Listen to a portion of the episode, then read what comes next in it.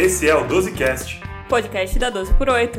Eu sou o Rafael Rossi e eu estou acompanhado hoje dos meus colegas Maria Júlia Souto Oi, pessoal.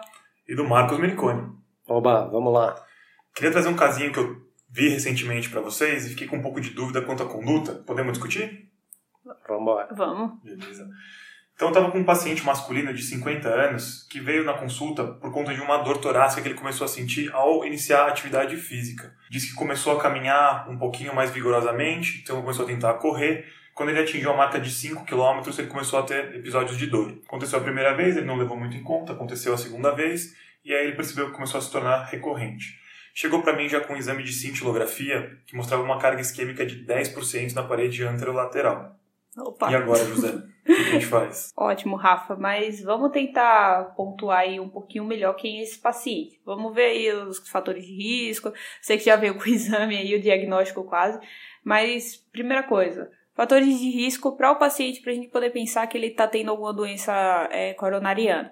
Ele tem pressão alta, ele tem diabetes, antecedente familiar, ele é obeso, não é obeso, como era a atividade física prévia. Perfeito, Maju. Então, dos fatores de risco clássicos para a doença arterial coronariana, ele era só hipertenso. Não era tabagista, não era dislipidêmico, ele também não tinha história de diabetes e de antecedente familiar. Tem uma mãe que é infartada com 60 anos de idade. Ah, ótimo, Rafa. Então, se a gente fosse colocar, por exemplo, ele na escala de risco global para ver o risco dele, ele daria um paciente ali provavelmente intermediário, né? Um paciente com idade média de 50 anos, hipertenso e só.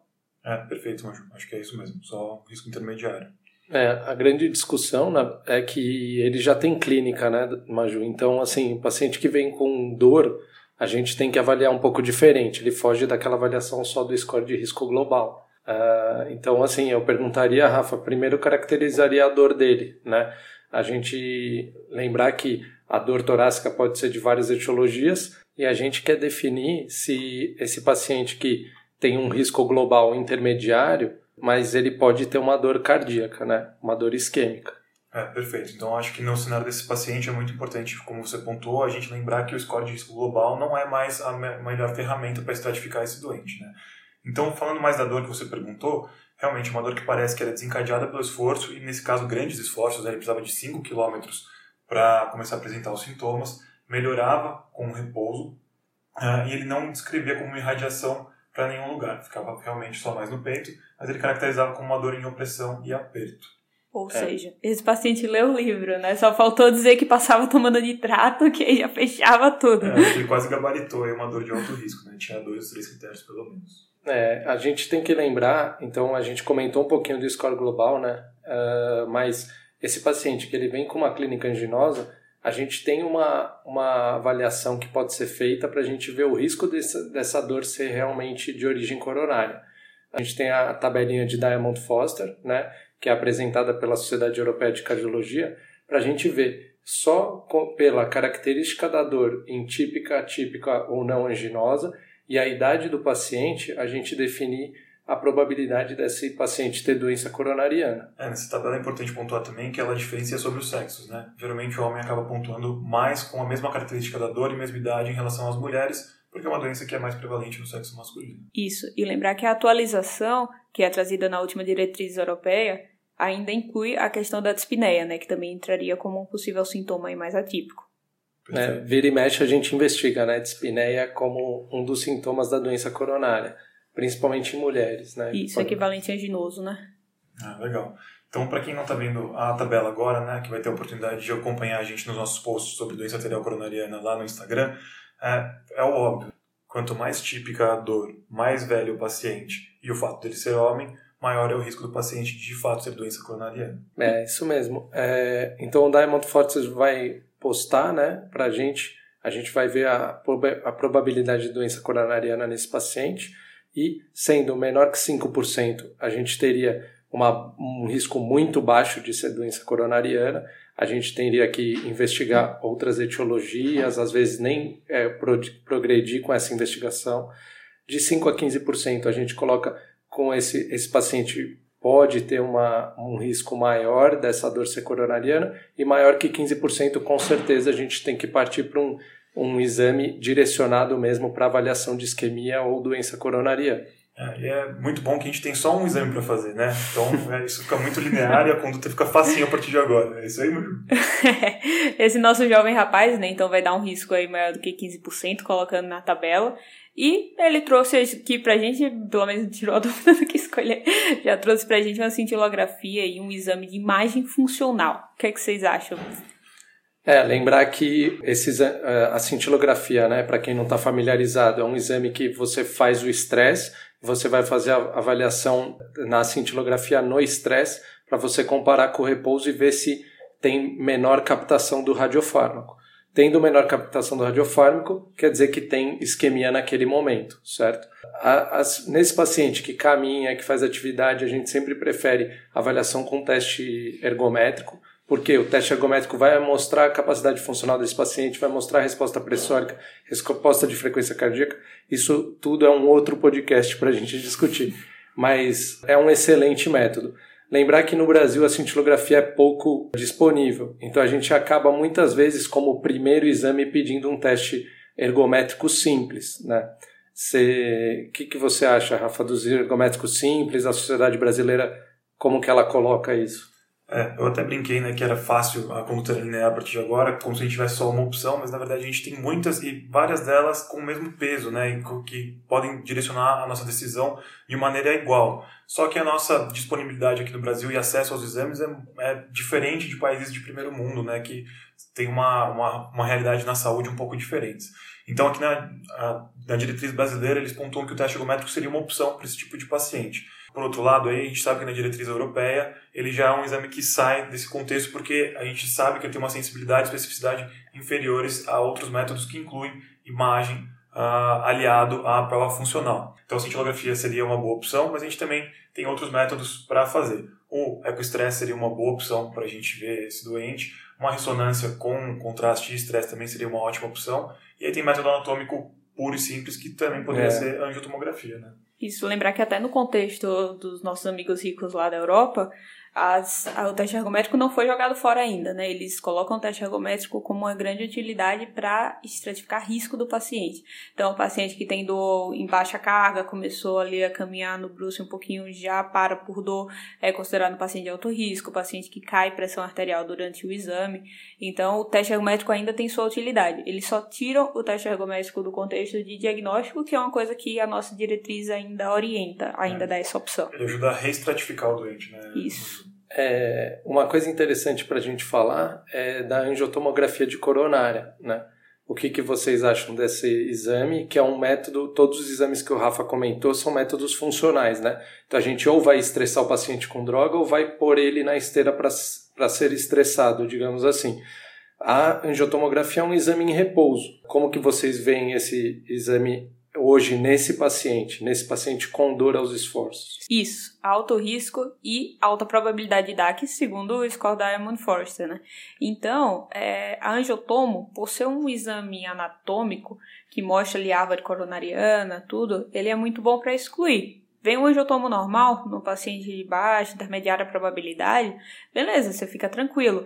A, o valor preditivo negativo do exame chega a ser 98, 99%. No entanto, esse é um paciente sintomático com alta probabilidade. Então, o teste funcional, ele acaba sendo mais útil porque, além de te indicar se pode ser doença coronária, ele vai sugerir também qual o local, qual a parede ali que vai estar tá sendo acometida. Em resumo, se você fizer uma angiotomo nesse paciente, você acredita que você vai ver doença grave. É isso, né? E isso não necessariamente vai te dizer a repercussão dessa, dessa lesão. Né? A gente sabe que lesões entre 50% e 70%, na verdade, até 90% a gente tem dúvida se a lesão pode ou não ter repercussão e gerar isquemia. Ah, então, o que a Maju concluiu, e eu concordo, a, é a segunda diretriz, seria o teste funcional nesse paciente o mais adequado. Cravaria o diagnóstico de doença arterial coronária e aí a gente tem que pensar no próximo passo. Entendi. Então esse exame é um meio certo para o meu paciente, né? Ainda bem que ele trouxe esse sentido. Mas deixa eu trazer a polêmica agora para o nosso futuro hemodinamicista aqui. E o CAT? Vira aí, Marcão. o, o CAT, dá para mandar direto o paciente pro CAT? É, é alta probabilidade? A prova de imagem aí, mas nenhuma era uma prova invasiva, né? Mas e agora? Uma prova direta invasiva para esse paciente é, é too much? Então, a, a gente acaba optando pela, pelo teste não, não invasivo, né? a cintilografia ser um excelente exame, a ressonância, como o Rafael já comentou, de todos os exames de estresse, e não o cateterismo direto, por quê? O cateterismo é um exame invasivo, tem suas complicações, o paciente normalmente tem uma certa resistência, então a gente opta por fazer um exame não invasivo, quando que a gente leva esse paciente direto para o cateterismo? Para o hemodinamicista, a resposta é sempre. Sempre leva para o cateterismo. Não, a gente tem que saber as indicações e a indicação ah, formal. Então tem indicações, é isso? Tem, tem indicações. a indicação formal seria, seriam os pacientes que se apresentam no consultório com sintomas, às vezes o paciente já é tratado, né, já tem uma DAC estabelecida e ele está é, responsível ao tratamento medicamentoso. Então ele continua progredindo angina ou piorando essa angina com o tratamento. Pacientes que têm um baixo nível de exercício ou atividade habitual de casa e ele está muito sintomático, ou pacientes que já fizeram essa avaliação e avaliação de, de alto risco. Tá? Então, paciente que tem uma avaliação de alto risco num exame não invasivo, ou seja, ele tem um alto risco de ter intercorrências, de ter eventos graves e até morrer da doença, esses pacientes a gente pode já mandar direto para o cateterismo. É, então entra no contexto aí do que a Maju estava falando da diretriz europeia recomendando o teste ergométrico. Né? Tem um teste ergométrico que veio com uma prova muitíssimo isquêmica ou que o paciente teve um déficit cronotrópico importante, né? a frequência cardíaca não subiu, a PA cai durante exercício. É um paciente que a gente pode reestratificar e talvez pensar no CAT direto para ele, é isso?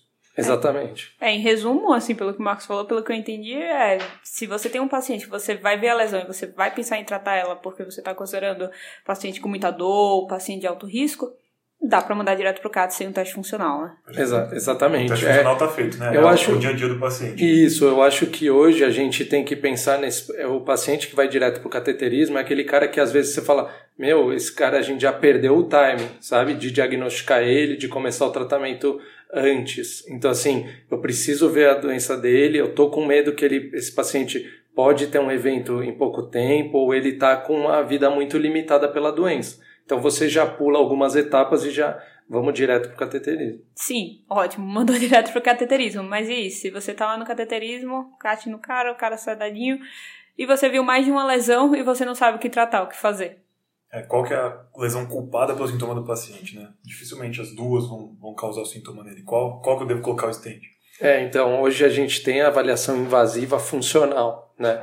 Então, a gente, o paciente que é, não tem uma prova isquêmica, você tem duas lesões, na dúvida, você pode fazer esse teste funcional. Tem vários testes funcionais hoje, gente, o que a gente tem mais disponível é o FFR.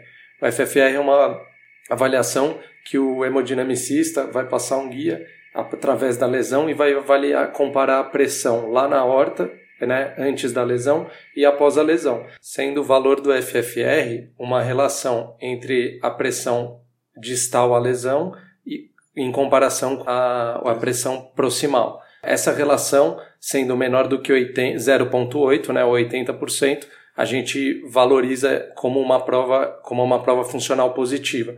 Ou seja, essa lesão ela dá uma diferença de pressão e gera isquemia é, depois dela. Perfeito. Então, uma queda na pressão é uma queda de fluxo, uma queda de fluxo é queda de perfusão, queda de perfusão traduz em sintoma, então a gente teria a nossa lesão culpada do paciente. Exatamente. Eu, eu já comentei disso hoje, mas assim, lembrar que você, a gente tem completa segurança em tratar lesões acima de 90%. Isso é um conceito um pouco novo, né? Antigamente o pessoal tratava lesões acima de 70% eram consideradas graves e com repercussão. Hoje a gente sabe que só acima de 90% a gente trata e, e fica tranquilo. Quando você tem lesões entre 50% até 90%, valeria a pena em todas as lesões a gente avaliar, no contexto de DAC estável, avaliar a repercussão dessa lesão. Isso, seja com teste funcional, então não invasivo, né? Ou, no caso, como você acabou de explicar, com FFR. Pô, foi um resumão super legal, então, dos métodos diagnósticos para a gente investigar o paciente, certo? Mas o nosso paciente chegou com um exame já na mão, tá? Ele trouxe a cintilografia que a gente comentou agora há pouquinho, e a cintilografia mostrava, de fato, uma prova isquêmica. Tinha 10% de isquemia na parede anterolateral. E agora, isso quer dizer que eu tenho que abordar esse paciente, eu tenho que colocar um stent em alguma artéria, Ou eu posso fazer alguma outra alternativa? Tem alguma, alguma coisa diferente que eu posso fazer? Calma, calma lá, né, senhor? A magia que... sempre põe pano quente. É Alguém tem que ser. É. Bom, lembrar que esse paciente chegou cru para você, né? Primeira consulta, praticamente. O paciente já chegou com o exame ali com isquemia, você vai mudar ele de calma. Vamos primeiro otimizar a parte, tanto a vida do paciente e a parte medicamentosa. Tratamento otimizado, que é a primeira coisa, é aquilo que de fato vai mudar a mortalidade. A gente vai falar isso um pouquinho mais na frente. Então, mudar o estilo de vida do paciente, que é tudo que a gente discutiu é, no primeiro podcast. Então, quem quiser, volta lá. É excelente. Muito bom. tudo aquilo ali para mudar o estilo de vida do paciente, orientar ele sobre todos os riscos e a parte medicamentosa. Mas então, atividade física acho que é um consenso que seria benéfico ainda para esse paciente. Só que é um paciente que tem dor com atividade física. Como que a gente pode orientar ele em relação a isso? É, isso é uma dúvida né, que os pacientes têm e apresentam muito para a gente. O fato do paciente ser um paciente com doença coronária, ele não impede a atividade física, mas a gente tem que saber orientar. E normalmente, quando é, logo que é diagnosticado, a gente primeiro começa a tratar, ver se ele tem uma melhor, é, otimiza as medicações e depois ele vai retornar à atividade física. A gente pode, outro, a gente falou tanto de teste ergométrico, né? E uma das indicações é para prescrever atividade física. Idealmente, uh, a gente no cenário que ele não está monitorizado, ele não está com uma equipe assistencial, com fisioterapeuta, educador físico, a gente não quer que ele faça exercício muito intenso a ponto de ter isquemia. Então a gente vai é, nós, nós vamos nos guiar pelo teste ergométrico para indicar, prescrever a atividade física desse paciente num limiar que ele possa fazer e não tenha um risco de isquemia, risco de arritmia durante a atividade. Ou seja, fazer o pedir o teste ergométrico do paciente já em uso de medicação, né? O teste ergométrico com ele otimizadinho para você ver até que ponto ele vai e daí ter a segurança de saber que na rua dá para ele fazer aquilo ali. Exatamente. Legal. Então, acho que mais terapia não medicamentosa para esse doente, além do exercício físico, talvez seja controlar as comorbidades dele, que é bastante importante, né? Apesar de não ser um paciente muito comórbido, é um paciente hipertenso, que a gente tem que ter a hipertensão na mão, porque a gente sabe que o aumento da pressão está diretamente relacionado com o aumento do sintoma também, né? Então, é outra coisa que a gente, se a gente puder ter um controle ambulatorial da pressão arterial, ou talvez até um mapa para esse paciente, vai ajudar a gente a, a manejar ele. Certo. Controlou a pressão, mas a gente tem que lembrar também dos outros e isso aí entra o colesterol, tá? Apesar de ser um paciente que não tem o diagnóstico de dislipidemia no momento, a gente tem que lembrar, primeiro ponto, agora que ele está diagnosticado com doença arterial coronária estável, ele vai subir de risco, ou seja, ele é considerado um paciente de muito alto risco e a meta de LDL dele tem que ser abaixo de 50. E para isso, a prescrição de estatinas é o que mostrou, importante lembrar disso, mostrou mudança de mortalidade nesse grupo de pacientes. Perfeito. Eu acho que eu prescreveria o AS também, né? O ACSzinho de lei. uh, a gente está brincando aqui. É, na nossa rotina, a gente sempre prescreve para esse perfil de paciente, né? Ele tem uma doença coronária estabelecida, mas interessante falar só academicamente que não teria uma indicação 1A, uma indicação nem 2A para um paciente que nunca teve evento ou não foi revascularizado antes. Mas eu prescreveria, não sei o que vocês acreditam. É o Szinho para final sangue, né? Sempre. Mas sim, lembrar, a S também daria um, todo um tema de um novo podcast, né? Mas é isso, a gente sabe o S é bem estabelecido para prevenção secundária, mas nesses casos do paciente que nunca teve evento, é, acaba não tendo tanta evidência assim, mas o uso é disseminado. Na rotina, né? Com certeza. Então o AS entraria na nossa prescrição, né, com essa ressalva e os medicamentos que com certeza devem ser prescritos, que têm benefício de sobrevida nesse paciente, melhoram a expectativa dele de vida, são as estatinas e Iecobra. As estatinas, preferencialmente estatinas de alta potência, rosuvastatina, atorvastatina, e o Iecobra, os famosos enalapril, losartana, valsartana. Aí você pode escolher o que você quiser, mas são remédios que a gente sabe que nesses pacientes tem benefício de mortalidade. Show. Perfeito. Então a gente falou bastante da mortalidade, mas para o nosso paciente isso não é uma coisa que ele está tão palpável, né? Agora, em relação ao sintoma, o que, que a gente pode fazer para tentar melhorar a qualidade de vida desse paciente? Uma coisa que eu queria comentar é, por exemplo, e é cobrar não são antianginosos clássicos, mas só pelo fato, às vezes, de você melhorar a carga pressórica dele diminuir pós-carga, você pode já ter uma, um benefício no, dos sintomas dele. É, né? então naquele, naquele desfecho de controle de comorbidades, né? Controlando comorbidades, ele tende, a, essa é uma delas, que tende a melhorar também sintoma, né? Exatamente. Isso aí. E nesse contexto de antianginoso, o primeiro que a gente vai sempre lembrar são os beta-bloqueadores. Tá? Fazer o controle Perfeito. de frequência cardíaca com o uso de beta-bloqueadores, redução do consumo de oxigênio miocárdico por, pelo uso, são os principais e os primeiros antianginosos a serem utilizados.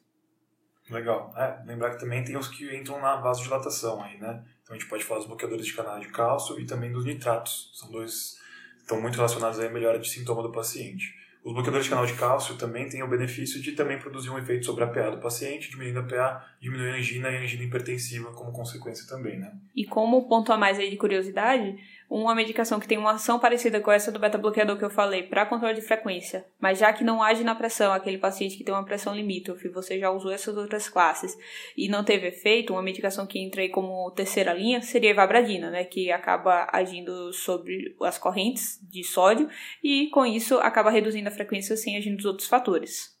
É, do paciente sinusal, né? Só lembrar desse detalhe, porque às vezes o pessoal pode é, generalizar e errar a prescrição. Além disso, a gente tem aqueles, aqueles antianginosos que agem da, na parte metabólica. Eles vêm sendo muito estudados e não tem efeito hemodinâmico, né? Interessante. Não age tanto em vasodilatação, não age tanto repercussão de pressão ou frequência cardíaca. A gente tem aqui no Brasil a trimetazidina, já foi aceita no SUS, no, no momento não, tá, não entra no rol das medicações do SUS, e a ranolazina, também é um remédio que não é coberto pelo SUS. Mas a gente vê na prática os pacientes têm uma boa melhora, né? O que, que vocês vivenciaram já desses remédios? É, esses remédios são muito interessantes, especialmente no contexto de um paciente que já tem uma miocardiopatia isquêmica, continua com dor, a gente não consegue otimizar muito nem vasodilatador, nem beta-bloqueador, porque o paciente não tolera por conta de frequência cardíaca e PA. Aí esses remédios entram com uma ação que basicamente não tem efeito colateral para o doente, né? Então são muito bem tolerados por esse tipo de paciente. Acaba sendo até a terapia de escolha, porque as outras terapias não são mais alternativas para esses pacientes. Claro que o paciente que é uma angina refratária também está usando três, quatro classes de angiogenoso, também são super válidos, né? É, eu acho que é legal comentar, assim como o controle da pressão, normalmente os antianginosos eles são adicionados, a gente é difícil a gente acertar com um antianginoso, ah, o paciente volta maravilhosamente bem. Então, normalmente você vai associando, vai otimizando as drogas, né? Tem que ser um acompanhamento de longo prazo e é muito comum fazer associação entre drogas nesse caso. Você dificilmente, em poucas consultas, em pouco tempo, deixa esse paciente otimizado, confortável. Isso, perfeito. Mas Legal. Então a gente decidiu aí que o paciente com remédio está tratado, resolvemos todos os problemas do mundo, não tem mais fome na África, não tem mais fome Mas assim, o que eu ia perguntar para você, Rafa, se você, como médico que estava conduzindo o caso, não ficou com vontade de angioplastar esse paciente. Claro que o nosso hemodinamicista ia falar de fazer o cateterismo. É que isso acontecer. Apesar da gente não ter benefício de sobrevida com essa angioplastia, bem determinado pelos estudos, a gente sabe que é também um tratamento antianginoso.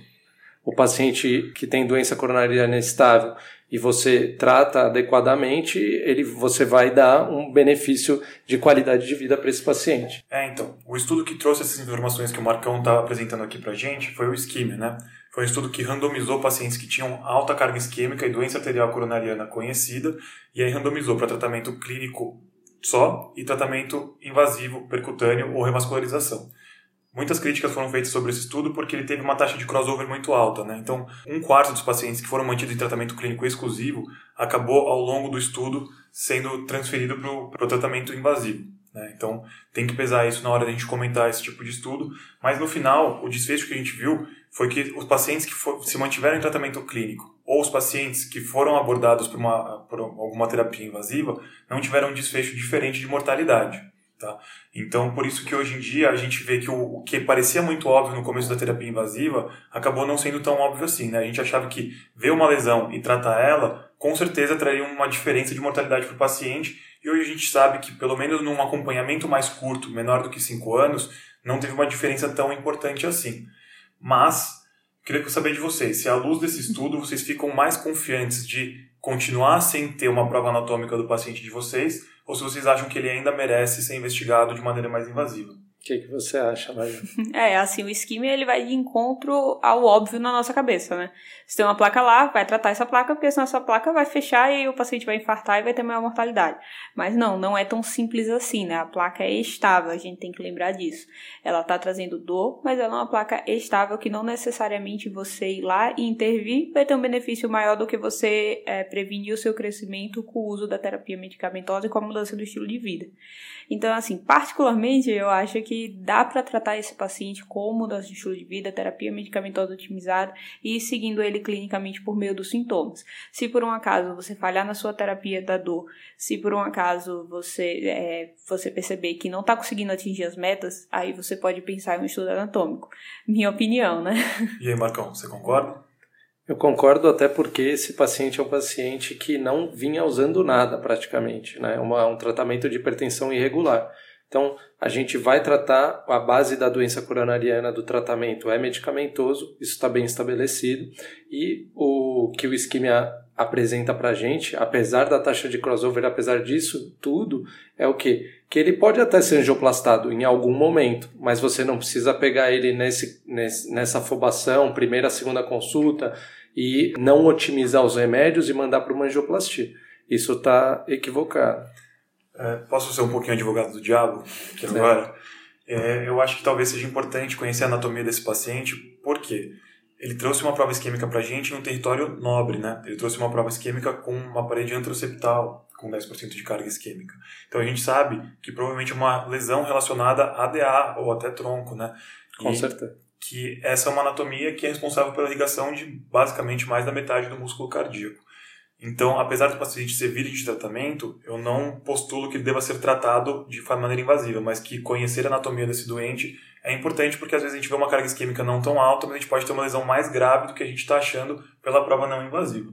Sim. É, eu, eu comentei de não angioplastá-lo a primeiro momento, mas eu, eu sou seria a favor nesse caso de ir para o cateterismo justamente para ver a, a carga da doença. Às vezes você tem uma lesão importante, mas você vê outras é, áreas de estenose, outras placas, né? Então eu acho que, apesar da você estar tá totalmente embasado nos guidelines e você ser co corretamente tratar clinicamente a partir da cintilografia, eu acho que você fazer uma avaliação anatômica corrobora e contribui para o médico entender a gravidade desse paciente. A gente sabe em alguns estudos que o médico vendo a carga da doença, ele acaba é, intencional, não intencionalmente, ele acaba sendo mais agressivo no controle de metas, no controle pressórico, no controle é, da dislipidemia. É, o paciente também, né? Ele acaba se conscientizando um pouquinho mais e aderindo mais à terapia. Mas só pontuando uma outra coisa, angioplastar esse paciente nesse momento, pelo isquímia, também não estaria errado, né? Um braço inteiro foi de pacientes foram submetidos à terapia invasiva e eles também não tiveram uma mortalidade maior. Então, assim, claro que invadir o paciente geralmente tem um, um ônus maior e para o paciente também tem uma, uma carga psicológica diferente, mas a mortalidade também não alterou. Né? Então, só para também pontuar. Saber onde a gente está pisando. Exatamente. Então é isso. As diretrizes não deixam claro essa questão da obrigatoriedade do estudo anatômico, mas o que o esquema nos trouxe foi calma. Otimize a medicação dele, oriente mudança de estilo de vida, faz o segmento e ao longo do tempo você pode avaliar se vai estudá-lo de forma invasiva, estudar a anatomia dele ou não. E se vai intervir ou não para finalizar, depois da gente fazer toda essa avaliação em menos de 20 minutos de consulta, como que você conduziu o caso? Então, perfeito. Só para a gente resumir, então, tudo que a gente fez para chegar a uma decisão final aí, a gente pegou um paciente, entendeu primeiro qual eram os fatores de risco dele, depois entendemos como era a dor do doente, para a gente poder saber se era uma dor que não era antinosa, se era uma dor atípica ou se era uma dor muito típica, para então a gente poder estratificar qual era o risco desse paciente de fato ter uma DAC. Tendo feito isso, a gente soube que o paciente, na verdade, tinha um alto risco para doença arterial coronariana, e a partir daí ele já tinha trazido para a gente, mas a gente poderia ter optado por fazer uma prova funcional, que foi a cintilografia, que veio positiva para isquemia. Tá? Então, tendo tudo isso em mãos, sabendo que é um território nobre que a gente tem isquemia, eu escolhi mandar o paciente para o cateterismo, e não tendo uma lesão crítica, né, uma lesão suboclusiva, possivelmente a ideia é tentar manter o paciente em tratamento clínico otimizado, tanto medicamentoso quanto em mudança de hábitos de vida, dietéticos, de exercício físico e de controle de comorbidades.